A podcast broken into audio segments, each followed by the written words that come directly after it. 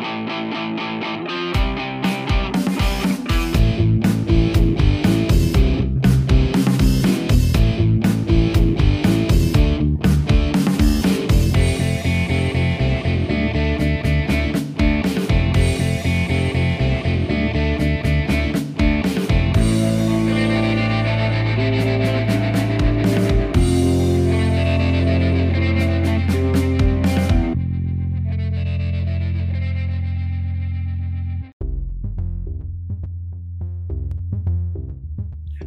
Bienvenidos al episodio 56 del Aftershock, su podcast gamer.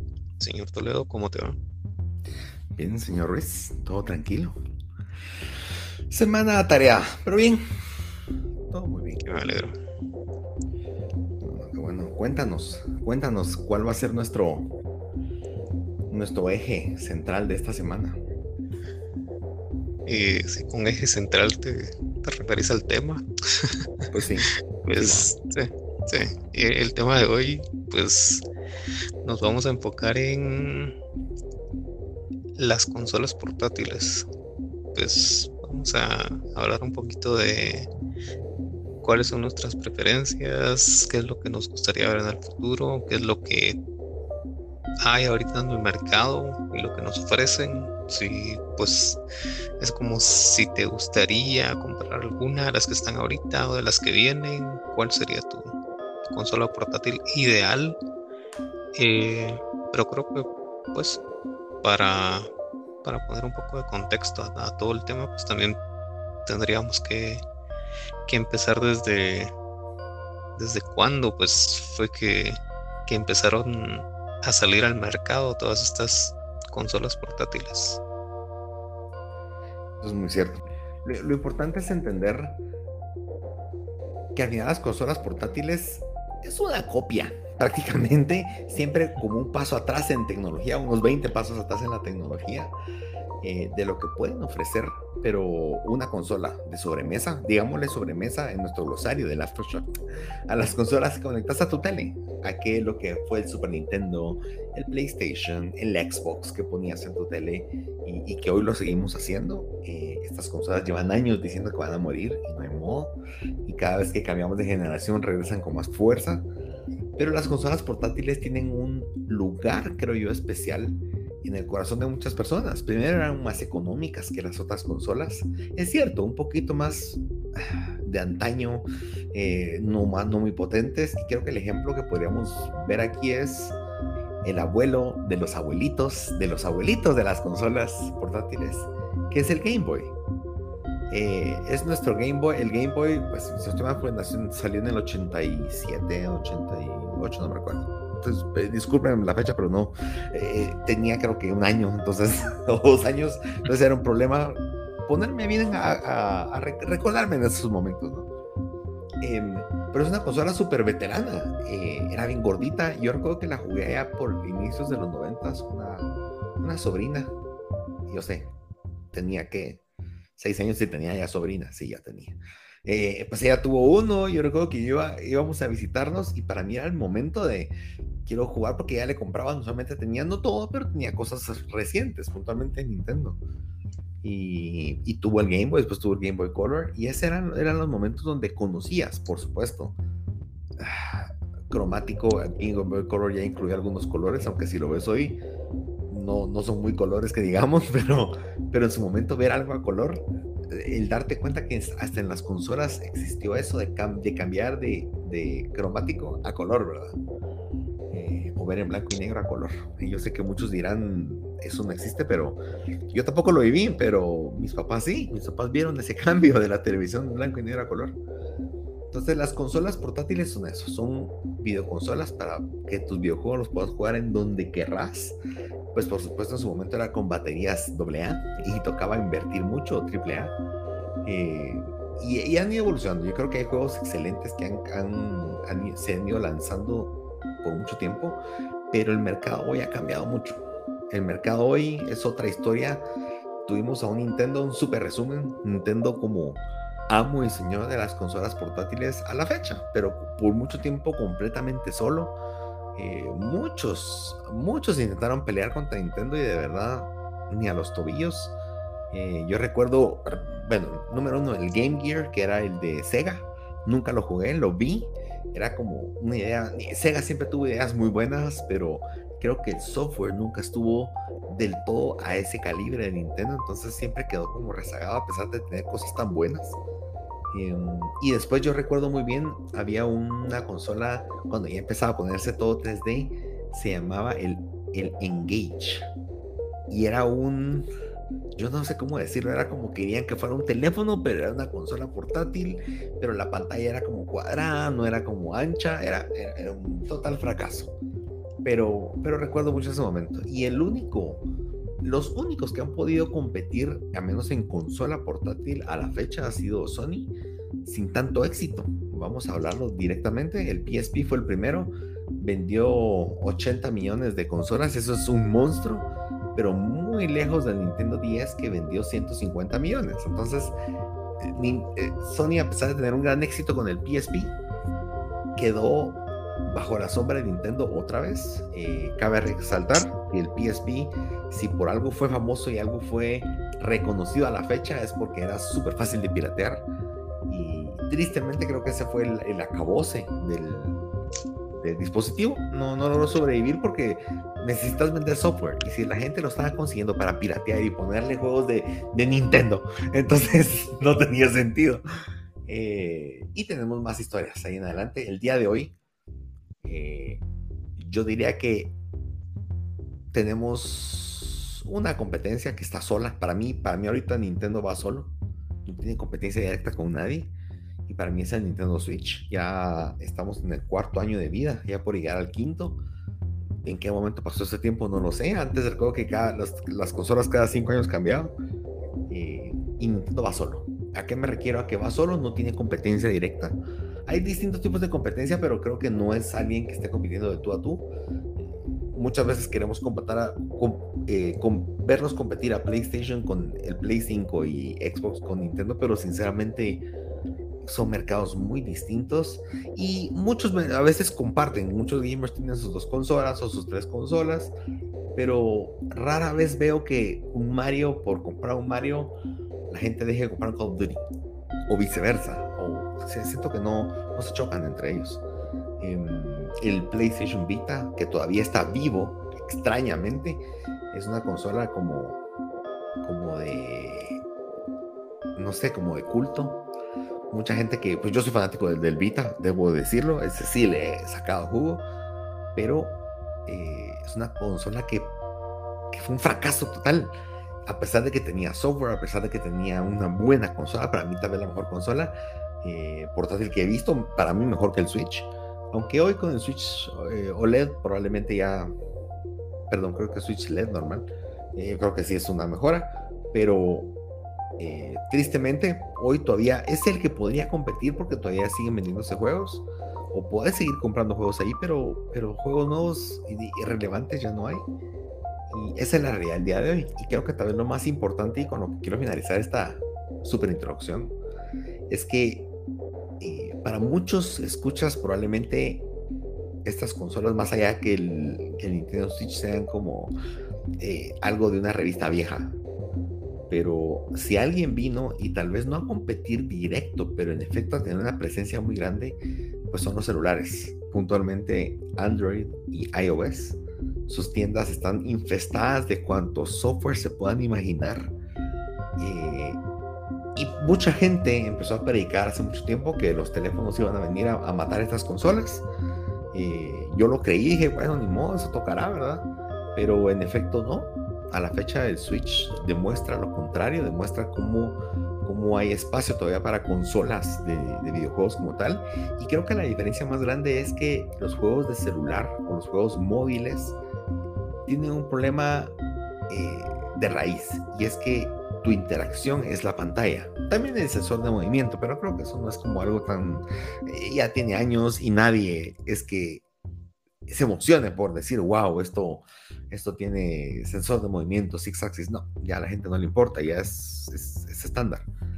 Pero al no tener botones, perde cierta agilidad. Y, yo debo decir que debo respetar muchas marcas que el control táctil mis respetos, hacen cosas maravillosas con eso, pero no es lo mismo, no es lo mismo que tu sentido necesite pues, valga la redundancia, sentir con tu dedo que estás apachando un botón y que tenés la precisión de saber cómo presionar y dónde está el otro. A mí lo que me ha pasado, señor Rey, no sé si vos, pero cuando he querido jugar un juego que simulan botones dentro de la pantalla, es un caos, porque como no lo sentís con el tacto, eh, de repente presiono porque no acelero y estoy a un milímetro del botón. Entonces la precisión fail. Eh, sin embargo, hay juegos que han sabido aprovechar esto, hay juegos buenos en los móviles pero creo que son mercados muy distintos. Eh, y creo que es algo muy interesante que vamos a hablar el día de hoy. Em, y esa es la realidad de hoy. Hoy tenemos a un Nintendo Switch como líder y tenemos a los celulares dando penca en otro mercado completamente, pero sigue siendo móvil. Y creo que la mayoría de los niños, cuando a veces miran a los papás que quieren que su hijo se entretenga con algo porque ya los está molestando mucho, le dan un celular y le dan cualquier cosa que juegue o que mire. No estoy de acuerdo con eso, pero tampoco son mis hijos, así que hagan lo que quieran. Pero, pero ¿qué opinas, señor Riz? ¿Qué tipo de gamer sos? sos? ¿Sos gamer de celular? ¿Usas aplicaciones móviles? Em, ya no soy, eh, ya no soy ningún tipo de gamer, ya no estoy jugando. para empezar, para empezar por eso, pues, eh, pues no estoy jugando nada. Nunca he, nunca he sido de jugar en el teléfono, la verdad. Mm, pues el último juego que, recuerdo que tenía en mi teléfono, tal vez Alarán, tal vez uno de esos de el de la culebrita que ibas así como no topando en los celulares así todos viejos. Alarán, el Nokia. Ah, sí, Nokia. la verdad nunca, nunca fui a bajar eh, juegos en mi celular. Ah, bueno, no, no, no. Ya, me recordé. Cuando estuvo de, moda este el, el Among Us, ahí sí jugué. Ahí sí jugué. Eh, y de ahí pues lo borré. ya nunca volví a tocar un juego en mi celular. Pero, eh, pues, eh, agregando un poco lo que vos decías, pues, cómo es, pues, cómo es la, la, cómo, es, cómo van cambiando los tiempos. Porque antes tenías que que hacer eso que vos decías, jugar con, con baterías, baterías eh, AA y, y si con suerte pues tu Game Boy tenía el adaptador de, corriente, pues tenías que estar casi que jugando a la par de un de un toma corriente para que para que te aguantara. Me recuerdo que creo que ya lo, ya lo toqué en un, un, episodio donde con un amigo pues nos turnábamos su Game Boy eh, y jugábamos Pokémon Ah, y, y creo que también tenés mucha razón en lo que decís que pues ahí sí Nintendo es el papá de los de los portátiles porque yo pues nunca nunca quise tener un un Game Boy o un Nintendo DS o un 3DS pero era lo que más sonaba la verdad no recuerdo haber escuchado tanto del PSP y, el Vita. No es, no era como que a la gran tenés que tener eso, sino era como tengo un Nintendo 3DX, X, 3DS o no sé qué otros modelos salieron después y se miraba así bien chilero y pero la verdad pues son consolas que que están diseñadas para, ese, para esos como tipos de juegos que, son muy nintenderos. Entonces creo que eso es lo que hace que tengan como, como sentido y por decirlo así, pues que tengan sabor esos juegos y que esas consolas pues aprovechen bien esos juegos. Creo que por eso tienen bastante éxito. Sí, es correcto, es correcto. Bueno, ¿y, y Pokémon Go nunca lo jugaste? Eh, no. No. puede ser, señor Ruiz. Jamás me hubiera imaginado. Mm, no se me hace sentido. No, sí, no, no tiene sentido para mí, de verdad. Yo te soy sincero, yo, yo Pokémon, de verdad, me van a disculpar, pero solo la película de Pikachu, Detective Pikachu he visto. pero cuando salió Pokémon Go, yo recuerdo que en la oficina todos trabajamos y todo el mundo jugaba eso. Llegó un punto donde, bueno, voy a probar, ¿verdad? Por supuesto, pregúntame qué estaba agarrando, sepa Judas. Pero, pero me empatiné, por un mismo me empatiné, tenía una conexión de Pokémones, pues yo solo a Pikachu conocía. Ahí fue donde aprendí que tenían evoluciones y demás. Pero fue, fue, fue como un momento en el tiempo en el cual fue donde más jugué. Por supuesto, creo que es un tipo de juego y creo que ese es, ha sido el éxito de muchos juegos de, celular o móviles, que, que, no necesariamente es un juego que te sentes a jugarlo por dos horas, sino son cosas que puedes sacar el celular, hacerlo, hacerlo dos, tres minutos y muchos días y puedes guardar el celular y seguir con tu vida. Creo que ahí debería estar enfocado y creo que muchos han sabido utilizarlo muy bien, Pokémon Go, eh, Exhibit A, el, el, ejemplo número uno, eh, lo lograron muy bien, fue una bomba ese juego. Eh, y entiendo por qué no funcionaría en un Nintendo Switch. ¿A qué vas? Ah, no, estoy, voy a sacar mi Nintendo Switch y voy a tomar, eh, voy a tratar de capturar. No, necesitas algo que sea súper rápido y que tengas en tu bolsa y no tengas que ver si tienes batería o no. Bueno, que la mayoría de que tiene iPhone no, nunca tiene batería, pero, pero fuera de eso, eh, creo que por ahí va mucho eh, la diferencia entre muchas cosas. En celulares he visto juegos que de verdad mis respetos tienen todo detrás para hacer un juego de, de sobremesa, un juego grande. Yo mucho tiempo jugué un juego que se llama Real Racing 3, que tiene gráficas excelentes y lo han ido actualizando y se ve muy bien. Pero mi problema principal es el control. Por mucho que le pongan un montón de cosas, nunca siento que llegue a ser preciso. Esa es la palabra. Siempre, siempre queda un poco de margen de te completo el último movimiento, como que tuvieras un montón de ayudas para que el juego se, juegue bien.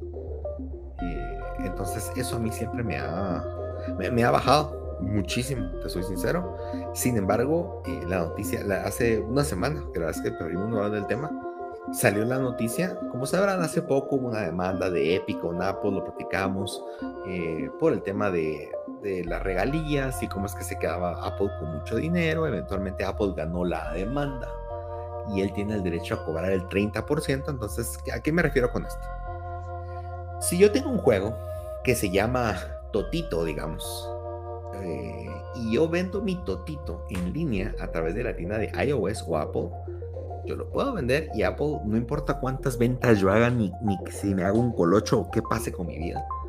Si yo vendo 10 copias, no importa cuántas copias, viene Apple y se va a quedar con el 30% de lo que yo venda. Eso está perfecto. Porque él me está, más que eh, ellos no me están ayudando a vender, pero el hecho de que ellos tengan un canal con tanta gente, ellos, pues, al final de su canal, pues, venta, cómo funciona un supermercado. Tú vas a comprar frijoles al supermercado, carne o lo que querrás, huevos, y el supermercado se queda con una fracción. Por supuesto, no es el 30%, ese es como el alegato. Pero más que eso, el problema es que en, los, en el contrato es que si yo vendo algo dentro de mi juego, dígase un Fortnite, y te vendo un sombrerito con de paja y tú te morís por ese sombrerito y me pagas un dólar, viene, viene o, venía, lo que hacía Epic es que le daba la vuelta a la jugada y como lo estaba vendiendo en su propia tienda, no le pagaba ni un solo centavo a, a, Apple y vino Apple y lo cortó, le quitó el acceso y demás. Esa fue la demanda, ese es el resumen. Pero entre todo lo que surgió ahí y que hoy conoces un poco más de negocio, cómo es que se maneja, cómo ganan personas, eh, surgieron mucha información y entre eso es cuánto dinero genera Apple con ese 30% que le cobra a un montón de jueguitos.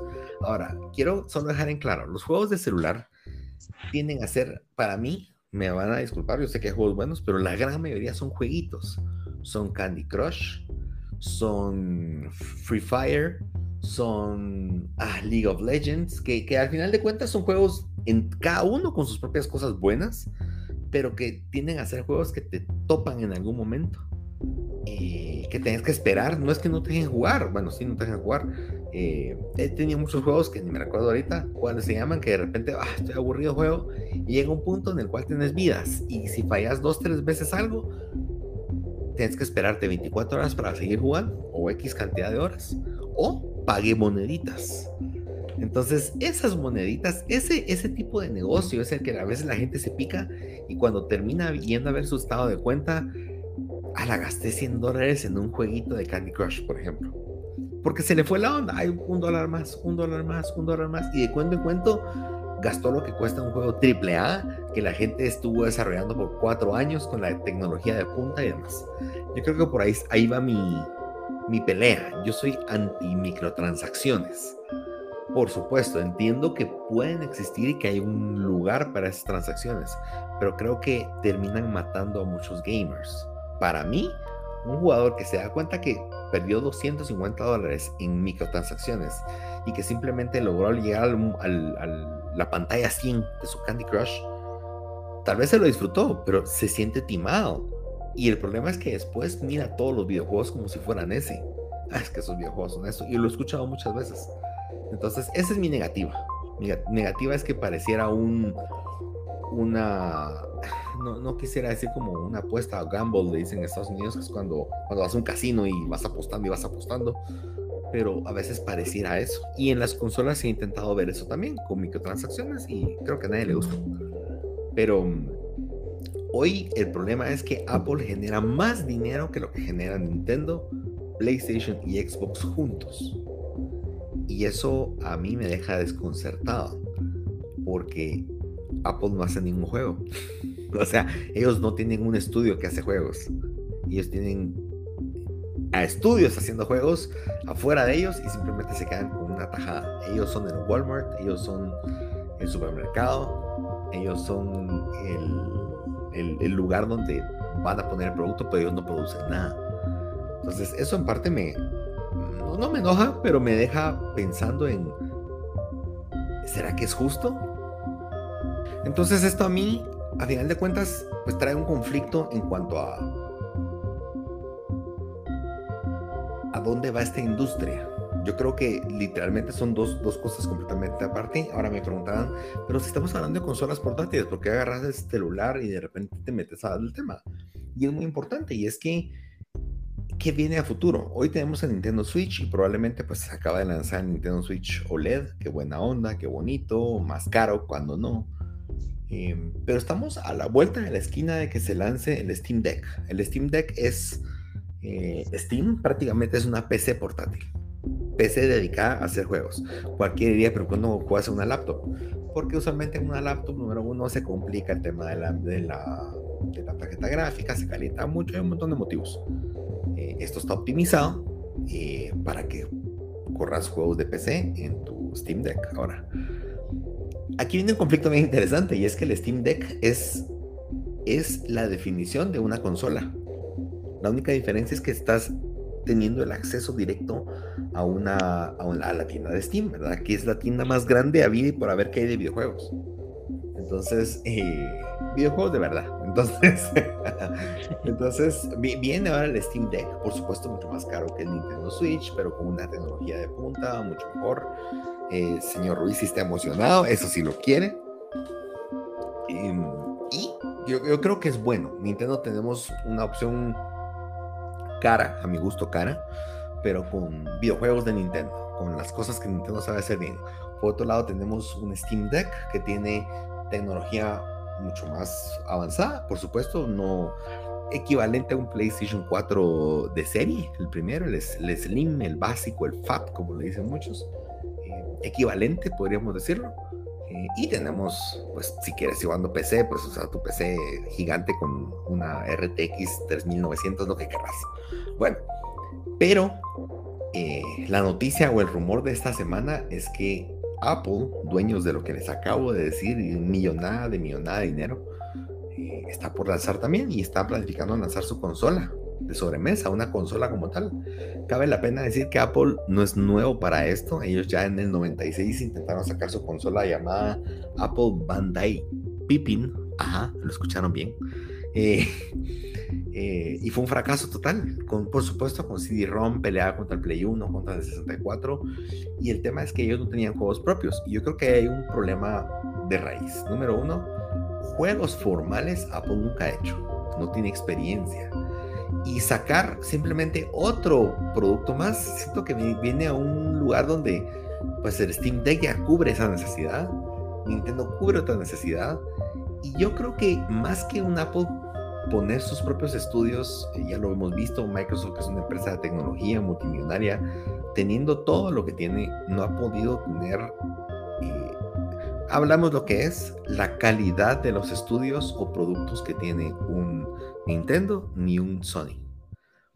Yo sí considero que Sony está cometiendo un error garrafal al no competir con el Nintendo Switch, con un Vita 2, PSP 2, y no porque le gane, yo creo que va a competir y nadie le va a ganar ahorita a Nintendo, yo estoy seguro, pero estás dejando dinero sobre la mesa, estás dejando personas que sí les gustó el Switch y que les gustaría tener tal vez el acceso a juegos un poco más maduros. Por supuesto, me vas a decir, en el Switch está The Witcher 3, está Doom. Sí, pero ya viste las gráficas, ya viste cómo se compara a lo que miras y en el otro. Ahora, por otro lado, puedes jugar todos estos en tu Steam Deck, por supuesto, y se van a ver mucho mejor que en Nintendo Switch. Pero todas las franquicias y todas las propiedades intelectuales que tiene Sony tienen un valor bien grande. Y, sinceramente yo creo que el, el PlayStation Vita falló no por la consola. El hardware para mí, después de 8 años más, perdón, 2001, después de 10 años de que se lanzó, para mí hoy lo vuelvo a tocar y hay cosas en donde no, disculpa Nintendo Switch, o sea, vas atrás. Y el hardware no fue un problema. El problema fue que salió el Play 3, el Play 4, perdón, y no volvieron a ver la consola. Ese es un problema. Pero bueno, no soy ni, ni accionista ni tengo nada que ver con, con PlayStation, así que solitos hagan lo que quieran. Pero eh, e, e, ese es el mercado, a eso vamos. Tenemos un Nintendo Switch que seguramente va a seguir vendiendo. No sabemos si va a haber un Nintendo Switch Pro. Eh, hay rumores, pero Nintendo Switch es famoso porque no hace nada de lo que los fans quieren. Eh, después tenemos el Steam Deck y ahora una consola de Apple que no sé qué lugar tiene en el mercado. Señor Ruiz, ¿cómo ves ese futuro? ¿Te interesa? ¿Hay algo que te llame la atención de lo que tenés delante de ti? Um, pues como primer punto, creo que lo de Apple es, pues cada quien a lo suyo, señor Toledo. Ellos pues son buenos haciendo iPhones, solo cambiándole las cámaras en diagonal y ya es otro nuevo modelo. Eh, pues con sus computadoras, con sus iPads, mm, no sé qué más tiene Apple, pero en videojuegos la verdad yo no es algo que te llame la atención. Si ya sos parte de, de la industria, así como eh, vos y yo, pues no creo que, que vengamos a discutir en el futuro y decir, ah, es que ya viste lo que sacó Apple. La verdad, no, solo sería como una noticia, no sería algo como algo que de verdad vaya a impactar a, a la industria de los videojuegos. A mí pensar, la verdad tiene mucho dinero también, pero creo que la credibilidad y sí, eso, la credibilidad y la calidad se ganan con el tiempo. Entonces, ah, les costaría bastante. Tendría que ser algo así mm, demasiado bueno para decir, ah, la gran, eh, sí, Apple está en la competencia, pero la verdad no lo creo. Eh, segundo, con el Steam Deck, pues, ¿quién necesita un Nintendo Switch o un Steam Deck si puedes usar emuladores dentro de tu Steam Deck. Así que no es necesario Nintendo Switch y te sale gratis. Eh, pues estoy fomentando la piratería, sí, voy a decir. Eh, no me importa, pero son precios demasiado grandes, demasiado altos. Ah, como lo mencionaste, la biblioteca o la librería Steam es inmensa, tiene demasiados juegos. Uh, hay demasiadas ofertas. Ah, creo que es una muy buena opción si, si quisieran como que probar algo diferente y a la vez tener como una computadora, por decirlo así. No sé, eh, creo que yo lo estoy viendo como una buena opción para mí porque pues necesito una computadora y también necesito una computadora que, en la que pueda jugar pero también necesito pues seguir jugando juegos que pues que corran bien, ¿verdad? no solo que le tengas que bajar las gráficas y la, y la calidad y, y todo lo demás para que se mire como un Nintendo Switch. Perdón, pero así se, así se mira cuando le bajas la calidad a la, a la resolución de los juegos. Em, con este nuevo Switch sacaron el, el LED o LED, no sé cómo sea, eh, para que veas lo, mucho que me importa. Eh, pero solo le cambiaron la pantallita para que se mire un poquito mejor. Pues qué bueno, tal vez los fans lo van a comprar. Y tal vez alguien que de verdad pues vaya a ser su primera consola y que diga y que sea fan de Nintendo también. pero si me lo preguntas a mí, pues yo me iría con por un Steam Deck. Bueno, y ahora pensando, ¿cuánto? Cuesta creo que 4.99, el más barato. ¿O no? Sí, creo que sí. O sea, es que sí es caro. Ese, es mi tema. O sea, el Steam Deck, si quieres el mero mero con un SSD y todo el rollo, son creo que 790 o 699. Y mm, a mí se me hace una compra difícil, te soy honesto. Pues, y me pongo a pensar, si yo tengo una biblioteca ya de 100, de mil juegos que he comprado en Steam. Si yo tengo esta cantidad de juegos en Steam, te aseguro que tengo una PC galletuda. Si yo tengo una PC galletuda de unos 1500, 2000 dólares, ¿me interesaría el Steam Deck? Creo que no. Ahora sí, bueno, si lo miras en en el tema principal del día de hoy, que es tener una consola portátil, pues yo te diría, pues sí vale la pena, siempre y cuando no tengas una computadora como la que vos estás diciendo. Pero para qué necesitas, pues, algo portátil si tenés tu, eh, pues, tu, CPU, eh, así, pues, lo mejor de lo mejor. Y puedes correr. Yo creo que aquí hay un tema un tema como capcioso. Primero, alguien que juega en computadora usualmente te va a decir que agarrar tu control con joysticks es lo más impreciso que puedes hacer para jugar algo competitivo. Porque obviamente el mouse le lleva años luz en precisión.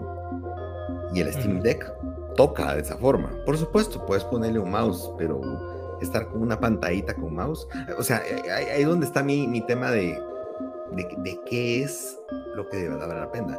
Yo te soy sincero, estoy teniendo un poco, ahorita no lo había pensado, pero estoy teniendo un poco mis reservas con el Steam Deck pensando en, en un mundo en el cual estamos al borde, en el cual todo va a ser eh, a través de este streaming. Ya tenemos eh, muchos ejemplos de muchas marcas que ahora todo es streaming. ¿Para qué quisiera yo comprar un Steam Deck de 700 dólares? Si puedo comprar una caja tonta, como le dicen, una pantalla tonta, que solo sea OLED, con una buena conexión Wi-Fi, con un procesador mínimo, para que me corra un, software, como que fuera un Roku o uno de esos, de esos que solo tienen apps, y que corra por streaming toda mi biblioteca de Steam.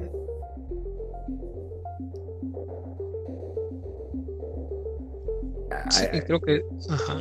O sea, siento que de ese lado, un, un alguien fan de la PC Master Race probablemente diga, no, hombre, mejor juego con, las gráficas, porque ahí lo que haces es que vas, vas a correr según la velocidad de tu, de tu internet, vas a jugar. Yo tengo mis reservas también con las, con el, con jugar videojuegos eh, a través de streaming, porque necesitas también que sea súper preciso y el internet no siempre lo es. O nos pasa a nosotros mismos cuando estamos grabando que de repente hay latencia, entonces perdemos unos cuantos kilobytes en el camino. Eh, pero, pero ahí están mis reservas. Ahorita digo, ¿qué? ¿Qué va a pasar ahí?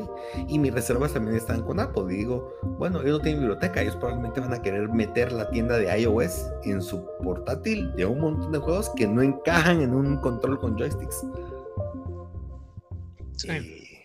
entonces, eh, me pone a pensar, me pone a pensar si no son más ideas solo con tal de, de pues a final de cuentas son, son pruebas y Y seamos honestos, Steam ya ha intentado hacer otras cosas con consolas antes, no lo ha logrado del todo bien.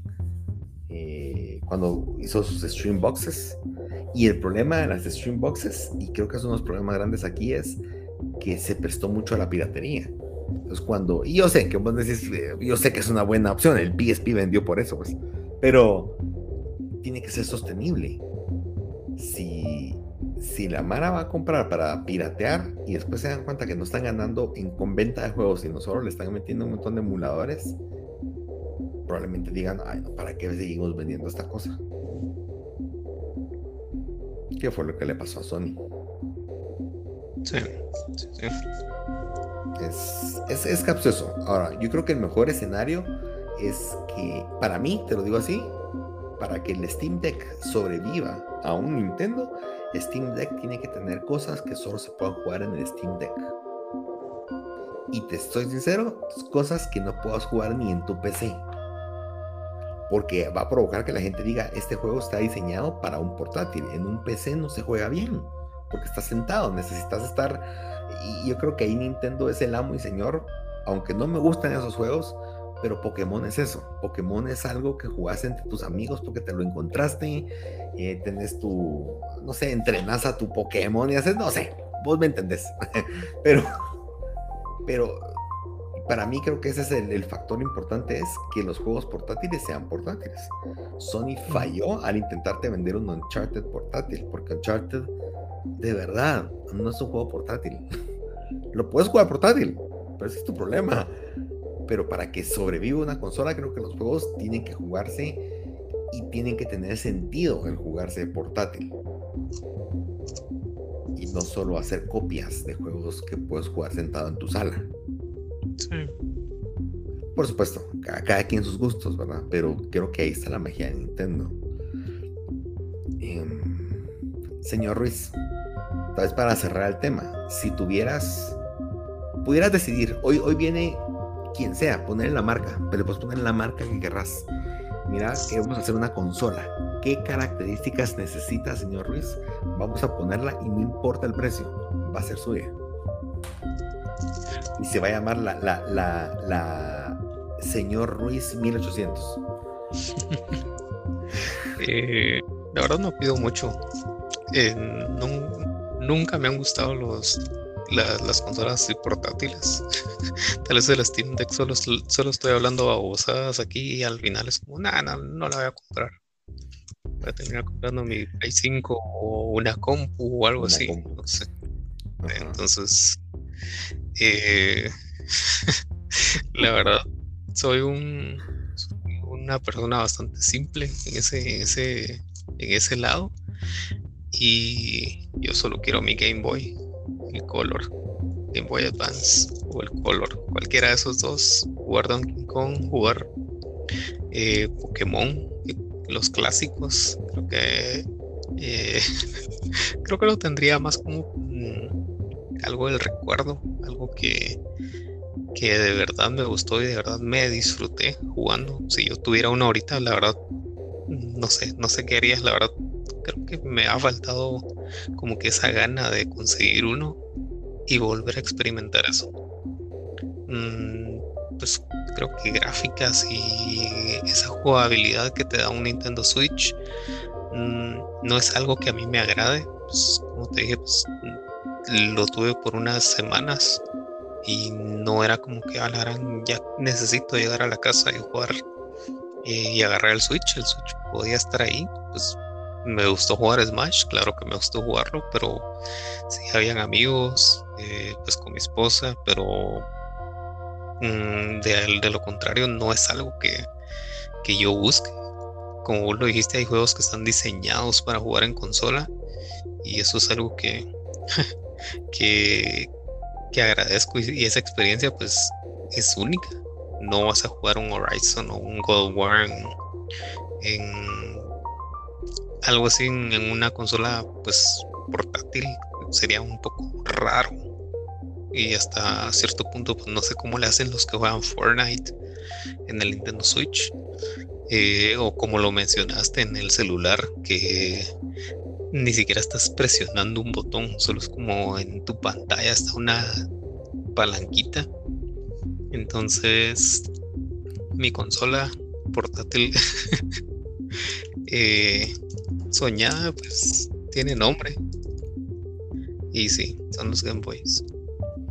Interesante. Vos creo que sería muy feliz si Nintendo, al igual que sacó el NES Classic y el Super Nintendo Classic, que sacaran un Game Boy Classic. Ah, sí, sí. Y que ya te traiga, no sé, unos 50 juegos instalados. Ahora, ahí donde falla Nintendo es que no puedes actualizar, o sea, lo que viene, viene. Ese es un error, pero... Con que venga Pokémon está bien. Sí, yo creo, que es más. Y tocaste un punto. Yo creo que las gráficas cuando juegas en un, portátil, creo que pasan a segundo plano. Porque es mentira, o sea, no vas a ver la cantidad de detalles que miras en un Horizon. O, la cantidad de, factores en Gran Turismo. Hablemos lo que es Gran Turismo, necesitas ver la distancia, a qué, a qué distancia frena un carro, si frena a 300 metros, porque vas a 180 millas por hora, necesitas reaccionar y eso pasa con shooters, eso pasa con... Por eso creo que también me dice mucho de la calidad de un Fortnite. Si les gusta Fortnite, lo siento mucho, pero un Fortnite no requiere tanta precisión. Si lo puedes jugar y puedes jugar a alguien en un Play 5 y alguien contra alguien en un celular Android, es porque definitivamente hay sistemas intermedios que hacen que se nivele la, la dificultad entre uno y otro. Porque la, la, precisión que tenés un Play 5 o, o, con un Xbox Series X contra un celular es casaca. Entonces, por supuesto, no te lo dicen. Pero para que puedas ser competitivo y que puedas seguir peleando, ahí hay, es como eh, en Mario Kart. En Mario Kart es famoso porque hay una cosa que le llaman el rubber band, que es como un hule, que hace que aunque vayas en primer lugar, jamás te puedas alejar del montón, aunque manejes mil veces mejor. Siempre tu velocidad decrece para que el resto te pueda alcanzar y también los ítems que te dan hacen que puedas destruir al que va en primer lugar más fácil. Ese es el diseño de Mario Kart y siempre ha funcionado así. Te soy sincero, estoy seguro que Fortnite tiene eso. Y, bueno, si son felices jugando a, a, un juego que por debajo te lo están manipulando para que sea competitivo entre todas las consolas, dale, va. Pero pero creo que en un portátil las gráficas pasan a un segundo plano y el gameplay es el rey ahí. Sí, definitivamente. ¿Verdad? Bueno, yo me quedé sin tiempo para decir cuál es mi consola favorita, señor Ruiz. Dale, yo sé que lo puedes hacer en dos minutos. No, bueno. bueno, mi consola portátil ideal número uno es que les valga que sea portátil. ¿A qué me refiero? No me interesa que me quepa en la bolsa del pantalón. No me interesa que sea plana.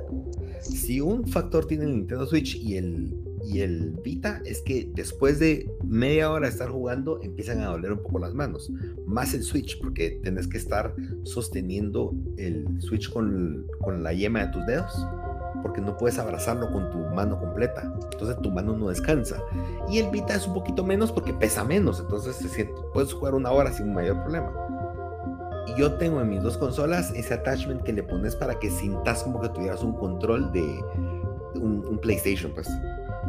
Entonces, número uno, yo no quiero estar comprando cosas adicionales. Denme una consola que se sienta cómoda. Número uno, que se sienta como el control, el DualSense o inclusive del Xbox, que sea cómodo. segundo, si es portátil, a mí no me interesa hacer pantallitas. Póngame una pantalla mínima de 8 pulgadas si se puede 9 mejor, con el marco lo más delgado posible. Em, yo creo que por ahí me podrían ganar, porque de verdad, para estar viendo chiquito, no quiero. Eh, segundo, este es un problema, este es un wishlist, pero la batería es un problemón. Eso de que solo puedas jugar 4 o 5 horas, casaca, si te vas de viaje en un vuelo, solo en el aeropuerto vas a estar 3 horas. Entonces, estar buscando dónde te conectas, no, no. Vas a jugar, te subís al avión y cuando sentís ya no tienes batería, pues por gusto.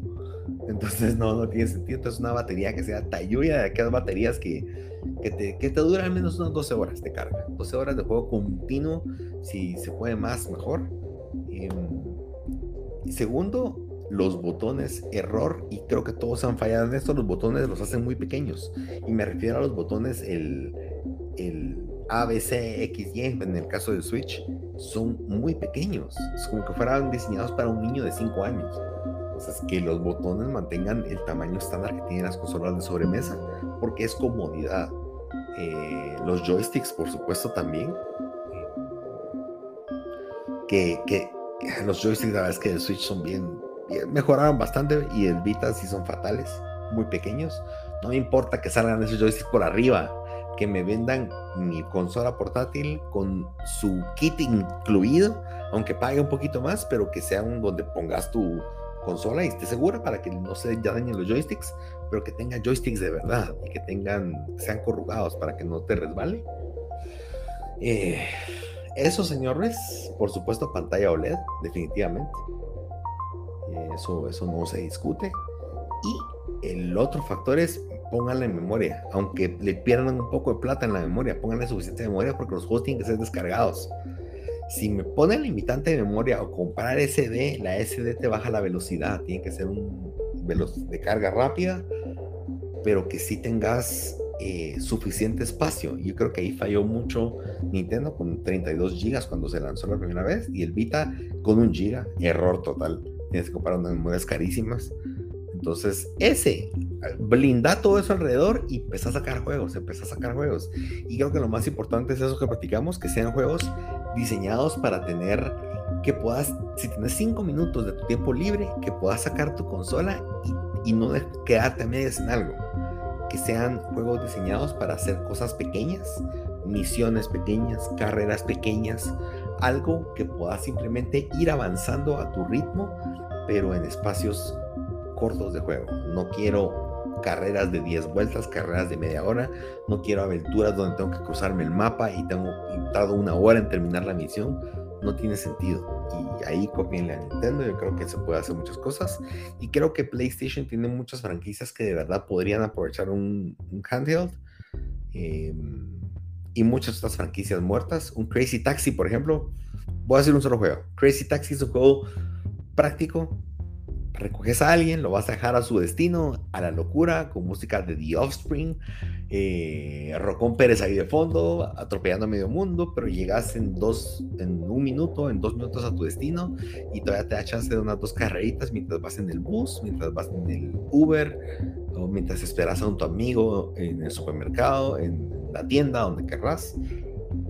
Eso creo que es una consola portátil que de verdad la rompería, algo que que, por supuesto no es tan portátil, o sea, tenías que llevar tu mochilita, pero todo el mundo o vas a estudiar con mochila, o vas en tu carro y puede estar ahí tu consola, o vas en bicicleta y qué fregados, la llevas ahí puesta en, tu canastita bien varonil enfrente.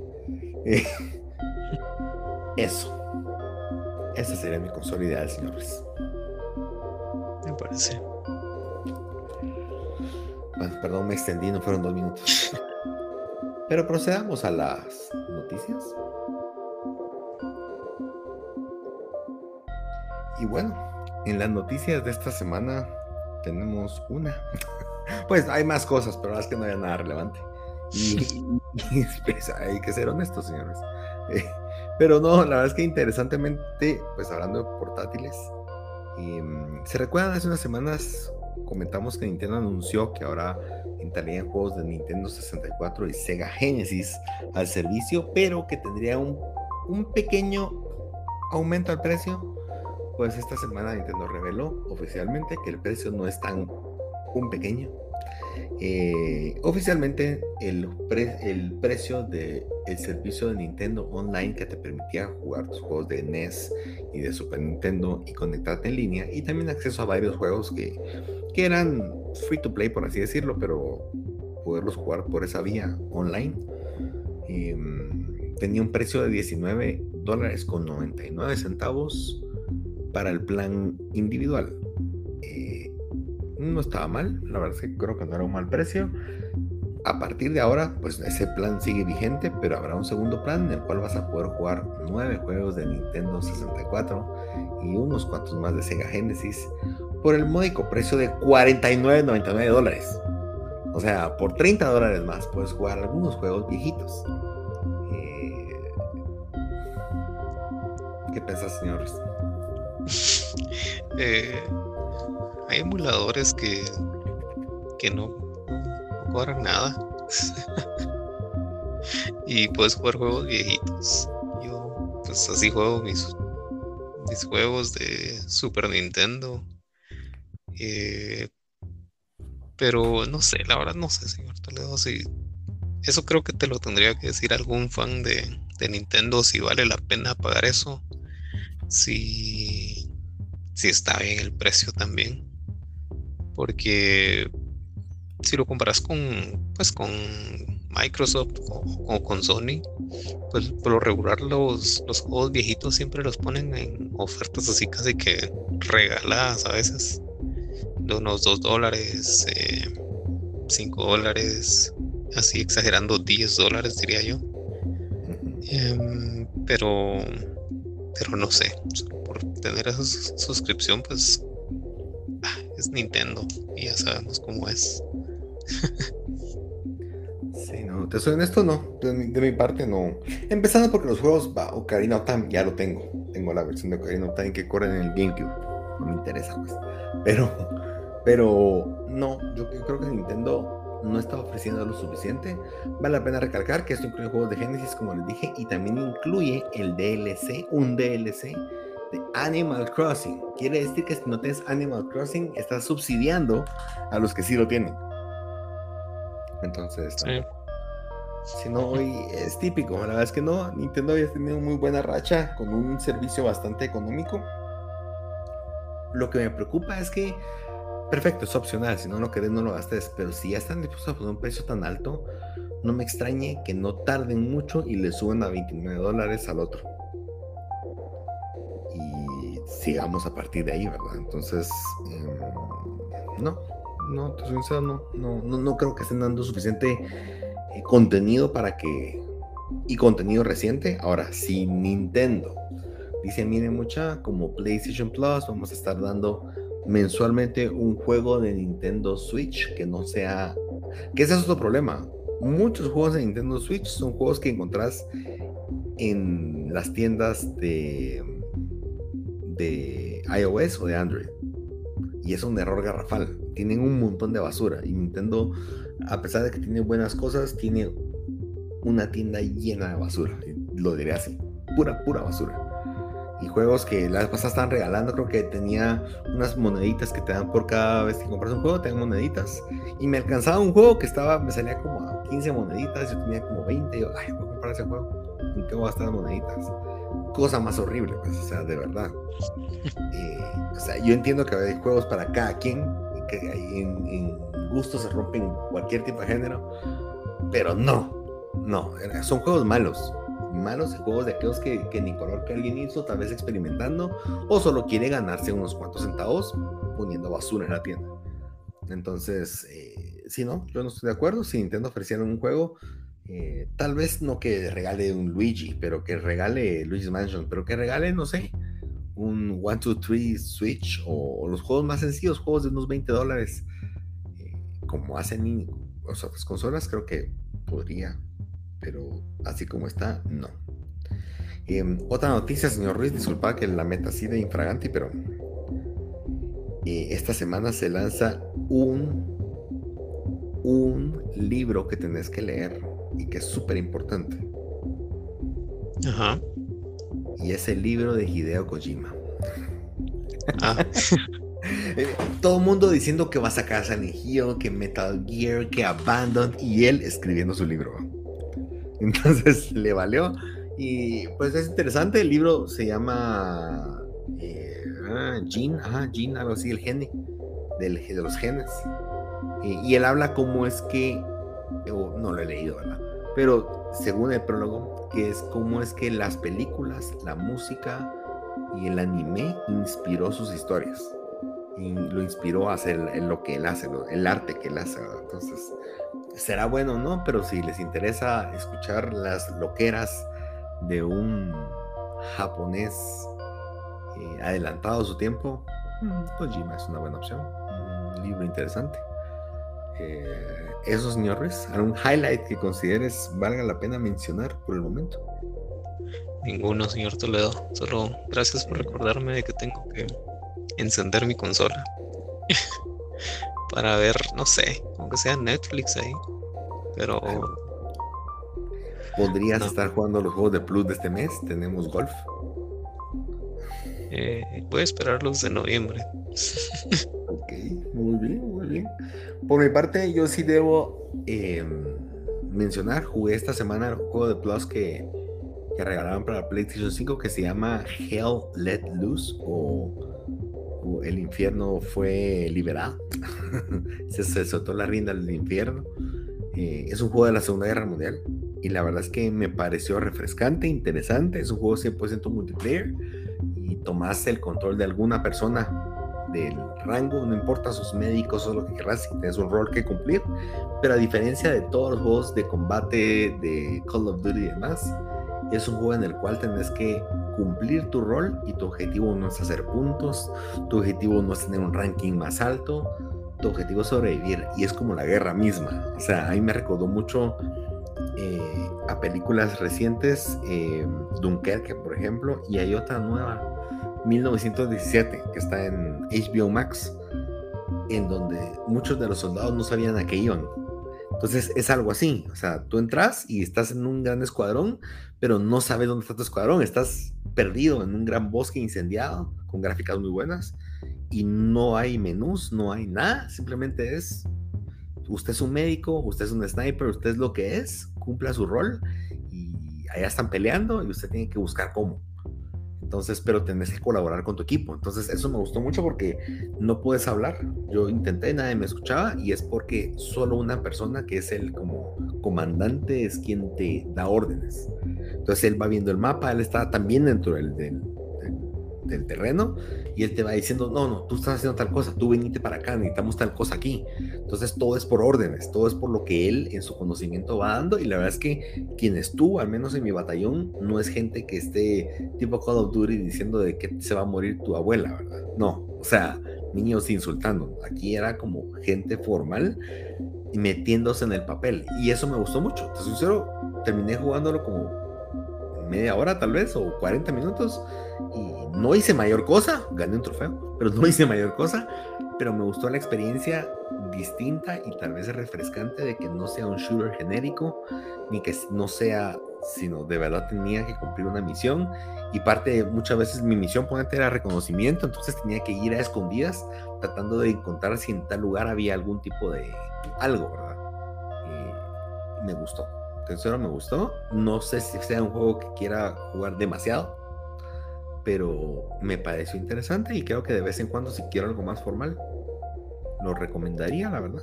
Creo que si ya se cansaron de Call of Duty, Fortnite, eh, Battlefield y que todo es frenético y quieren algo un poco más auténtico, yo creo que este juego podría ser. Está bien, gracias por la recomendación. Un gusto, señor Ruiz. Y bueno, pues muchas gracias por acompañarnos esta semana más. Nos esperamos la próxima semana. Eh, recuerden, pueden ir a escuchar temas muy interesantes de semanas anteriores. Em, quiero recomendar los últimos dos episodios anteriores, están muy buenos, muy interesantes. Eh, por favor, compártanlos, denos like, denos follow, eh, activen esa campanita y para que los, nos, pues, les avise cuando estamos presentes y discutan, manden notas de voz, ya lo saben, al final del texto desaparecerá eh, del texto dentro del canal donde estén escuchando un link donde ustedes presionan y automáticamente pueden grabar eh, en el link a donde los va a llevar una nota de voz, pueden dejarnos un mensaje, cuestiones, si nos equivocamos en algún dato histórico o, de información importante, coméntenlo, los, lo corregimos para que pues no somos perfectos, ¿verdad? Y, y qué mejor que ir aprendiendo solamente, señor Ruiz, lo que desees agregar. Em, pues que no, señor Toledo. Ya lo dijiste todo. Estaba recapitulando y pues, pero como lo dijo el señor Toledo, si les gustan los capítulos, tales si son nuevos oyentes, pues si es el primero que escuchan, pues bienvenidos. También los motivamos a que escuchen los otros 55 capítulos que tenemos, que cada uno es diferente, cada uno tiene su, su toque y pues eh, nos han gustado mucho. Eh, también compártanlo si les gusta y pues nos escuchamos pues la siguiente semana.